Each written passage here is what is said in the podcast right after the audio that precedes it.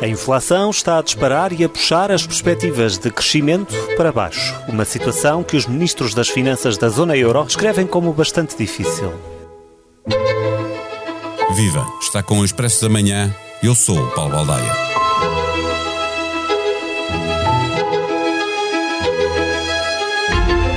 O país político goza de uma maioria absoluta que garante a estabilidade necessária para tomar decisões que obedeçam a um caminho pré-determinado por um programa eleitoral que foi sufragado nas urnas. Das maiorias se diz que elas podem subverter o espírito democrático que as fez nascer, permitindo aos seus detentores transformá-las em poder absoluto, ou, como gosta agora de dizer, em coro, uma oposição que vai da extrema-direita à extrema-esquerda, a maioria absoluta do PS transformou-se num rolo compressor. O crescimento do PIB para este ano é bom, o melhor da União Europeia mas para o ano é mau e cai para 15 e pode ser péssimo se a recessão que ameaça chegar aos Estados Unidos e à Europa vier mesmo. Tanto a Reserva Federal como o Banco Central Europeu atacaram tarde e a más horas a inflação e agora, para resolver o que já devia estar resolvido, vão ter de subir muito as taxas de juros diretoras. Mal para Portugal, que continua com uma dívida pública enorme em valor absoluto, mas também para as empresas e as famílias que já começaram a pagar juros mais altos. Com a nação neste estado, para onde vamos? É por aí que vai a conversa com o diretor adjunto do Expresso, David Diniz. O Expresso da Manhã tem o patrocínio do BPI. O seu projeto pode mudar o futuro. Conheça as condições de financiamento BPI para apoiar os projetos de investimento sustentável da sua empresa. Banco BPI SA. Registado junto do Banco de Portugal sob o número 10. Viva David! O PS tem uma maioria absoluta, isso não faz com que o país fique melhor, apenas permite ao PS governar com uma maior coerência, olhando para o seu programa de governo. No entanto, António Costa tem insistido em trazer o principal partido da oposição para as grandes decisões. Vontade de cumprir uma promessa eleitoral ou preparação para tempos mais difíceis que possam estar para chegar? Eu acho que a explicação é a segunda. Claramente, o que se avizinha não parece brilhante, porque nós estamos já com uma inflação altíssima, Uh, já com a economia, não vou dizer em Portugal a desacelerar, mas na Europa a desacelerar muito, normalmente nós sabemos o que acontece na Europa uh, precede aquilo que acontece em Portugal, pelo que aquilo que podemos perspectivar já para uh, 2023 é isso mesmo. É uma economia em desaceleração, quiçá bastante forte, um, porventura impulsionada essa, essa desaceleração por, eh, pela continuidade, continuação da, da guerra na Ucrânia. Portanto, não se afiguram tempos fáceis para a, eh, a maioria absoluta, apesar, lá está, da maioria absoluta. Esse retrato que estavas a fazer junta-se a necessidade do, do, da Reserva Federal Americana e, e, e, do BCE que chegaram tarde para esse combate à inflação, como estavas a referir, vão ter que agora subir muitos os juros, retirar estímulos à, à economia. O, o, até olhando, ouvindo aquilo que, que vem dizendo o Ministro das Finanças, Fernando Medina, o governo está preparado ou a preparar-se para lidar com um cenário tão adverso. É por isso que algumas das coisas que a oposição pede, eh, Fernando Medina tem dito, eh, não pode ser, temos que nos preparar para, para, para outros tempos. Sim, preparado não, nenhum governo está. Não há um governo preparado para viver uh, uma situação de uh, muito baixo crescimento ou mesmo recessão uh, ao mesmo tempo que a própria Europa esteja também em recessão, ao mesmo tempo em que a inflação permanece altíssima e que os bancos centrais aumentam os juros. Isto é um cenário dificílimo e tão difícil que eu, que eu me arriscaria a dizer uh, que só tem comparação talvez com a segunda maioria de Cavaco Silva, uh, se não pior, porque isto tudo acontece em cima de uma pandemia. Tu lembras de Paulo? Sim, 93. De 1993, muito, Cavaco muito. Silva viveu tempos muito, muito difíceis, com grande contestação, um, eh, e, e, aí, repara, ainda não havia euro, embora Portugal já estivesse na rota de aproximação à moeda única europeia, uh, mas, uh, mas havia uma recessão poderosíssima, quer em Portugal, uh, quer lá fora. Aliás, corrigindo o, o que eu disse, esse cenário eventual tem de facto paralelo mais recente, mas é um paralelo que António Costa prefere não recordar, que é o de, é o de Pedro Passos Coelho quando teve de aplicar o morando da Troika. Portugal esteve em recessão também por causa das medidas um, uh, obrigatórias derivadas do morando, mas também a Europa estava em recessão fortíssima.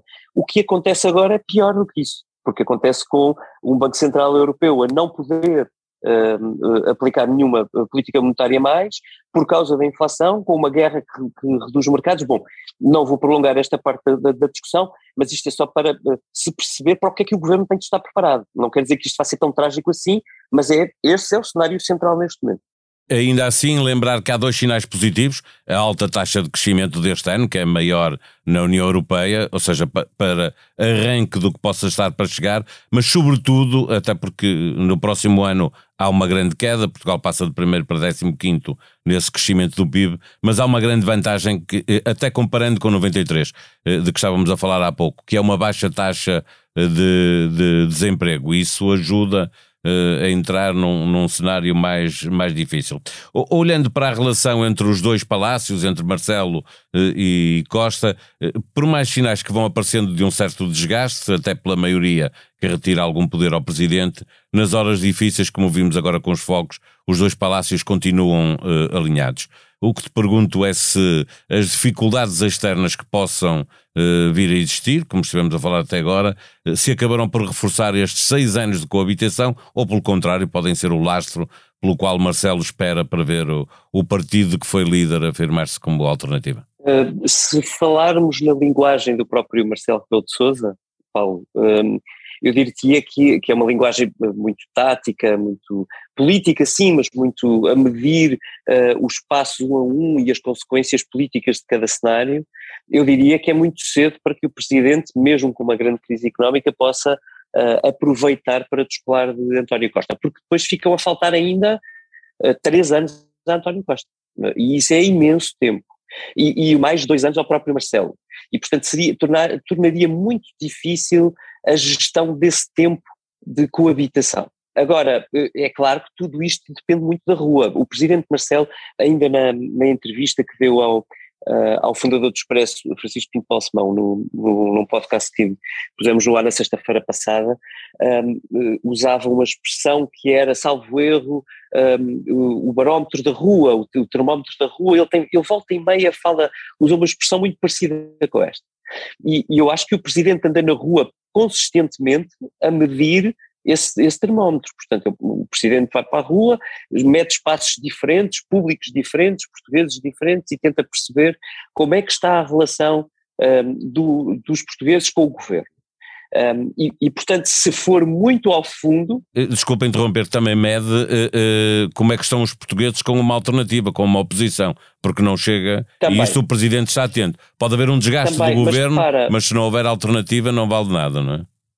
Mas, mas volta àquela, àquela linguagem muito prática do Presidente, do ponto de vista político, para uh, Presidente barra comentador, para dizer que ter uma oposição muito acima do governo do ponto de vista de popularidade a três anos de eleições legislativas não é propriamente a coisa mais saudável do ponto de vista de, de, de, de permanência no poder e e de, própria capacidade do governo de, ultrapassar a crise. Portanto, não é propriamente do interesse do presidente, era isso que eu queria frisar, um, uh, usar a crise ou perspectivar a crise como um momento em que se afasta do governo e abre caminho à oposição. Acho que é cedo mais para isso. Agora, nós não sabemos quanto tempo é que isto vai demorar. Portanto, esta a desaceleração que todos perspectivam para o próximo ano pode ser só no próximo ano, como pode prolongar-se durante mais tempo.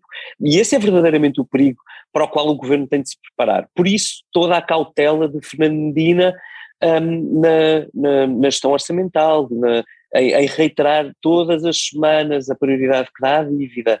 Uh, na semana passada até quantificou, disse Portugal, tem de se deixar de ser, um, salvo referência à expressão usada, uh, tem de deixar de estar no top 3 das dívidas mais altas da Europa. É um objetivo muito ambicioso quando estivermos em contraciclo. E essa é a grande dificuldade. É que é, é, é mais fácil reduzir a dívida e o déficit em momentos de crescimento do que em momentos de, de, de estagnação ou de recessão. Aí é muitíssimo difícil fazê-lo. Estamos sempre a falar de problemas estruturais, à espera de soluções que também elas são estruturais, a precisarem de um consenso o mais alargado possível. O que é que impede que isto aconteça? Até aqui uh, impedia todo o ciclo político e, e, e, e, olha, na verdade, aquilo que aconteceu depois dos acordos que António Costa conseguiu fazer com o Rui Rio, estava a pensar alto, e, e, a verdade é que foram acordos que só tiveram proveito para António Costa, o Rio não conseguiu tirar nenhum proveito deles. Um, mas honestamente eu acho que mudando o ciclo, António Costa pode tentar aproveitar uh, o facto de perspectivar um ano, pelo menos um ano mais difícil, para uh, agarrar este balão de oxigênio de uh, comunicação com o PSD e, e, procurar algumas linhas de acordo. É bom lembrar que a maioria absoluta só conta mesmo o partido do governo e o PSD para robustecer, digamos assim, soluções que, que permitam dar alguma estabilidade Uh, para além desta legislatura ao país, um, e, e, a Luís Montenegro também pode interessar, na verdade. Eu acho que o discurso do PSD já começou a mudar um pouco, porque uh, nós já ouvimos, agora ouvimos o líder parlamentar do PSD a dizer que ainda espera para ver se é, se é verdadeira esta vontade do governo em dialogar. Portanto, isto pressupõe alguma predisposição. Eu acho que se Luís Montenegro agarrar uh, vitórias visíveis de uma discussão inicial e de algumas negociações iniciais com o governo, pode ter proveito nisso. É muito cedo na legislatura, tem tempo, pode ganhar, um, pode ganhar até popularidade, vimos isso, por exemplo, quando Passos Coelho, quando chegou à liderança do PSD, muito, um, num período diferente para, para uh, para o então governo do Partido Socialista, que estava já em queda, que era o de José Sócrates, mas, mas efetivamente beneficiou o então líder do, do Partido Social Democrata. Pode acontecer o mesmo com Luís Montenegro, como dizia, uh, acho que Luís Montenegro tem de conseguir retirar a António Costa um, vitórias que tenham, um, que, sejam, que tenham um impacto muito direto nas pessoas, que sejam sentidas pelas pessoas de, de, de uma maneira muito direta, portanto fugindo a temas como um pacote de fundos comunitários que, que na prática depois não, não, tem, não são mensuráveis por cada um de nós, uh, ou um acordo na descentralização, que agora sabemos acabou numa enorme confusão para o governo, quanto mais para o PSD, que deu o acordo inicial à, à, àquela legislação. Se Luís Montenegro for bem sucedido nisso, acho que pode, acho que pode ser de mútuo acordo, digamos assim. É, é, aquilo que António Costa, a primeira resposta é, que António Costa está à espera de Luís Montenegro, leva-me a uma tentativa de terminar esta conversa com uma ironia.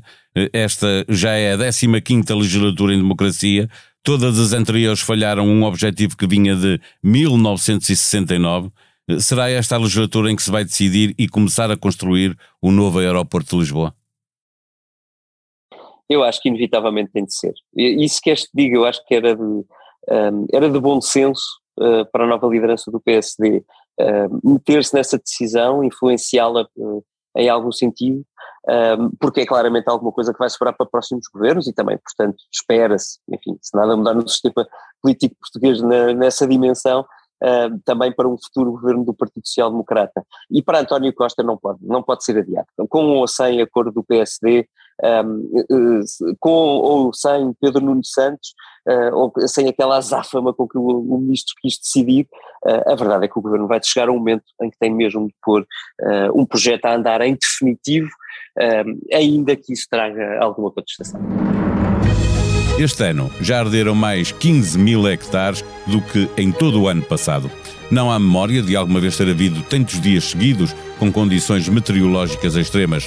Situação de contingência, pela primeira vez decretada em Portugal devido a risco máximo de incêndio, será reavaliada esta terça-feira pelo Governo e pela Proteção Civil. Em Espanha, os incêndios causaram duas vítimas mortais. Lá como cá, a falta de prevenção e o abandono do interior são apontados como causas. Se já anda de férias, visite a página Boa Cama Boa Mesa em expresso.pt e descubra que segredos podem mudar as suas férias. Sítios para visitar, hotéis para ficar, restaurantes para jantar ou almoçar. Não se esqueça, se ainda não é subscritor do Expresso da Manhã, faça-o agora na sua aplicação de podcast e seja avisado sempre que sair um episódio novo. De segunda a sexta-feira. Em agosto também vamos andar por cá. Este episódio teve a sonoplastia de João Martins. Tenham um bom dia. Voltamos amanhã. Até lá.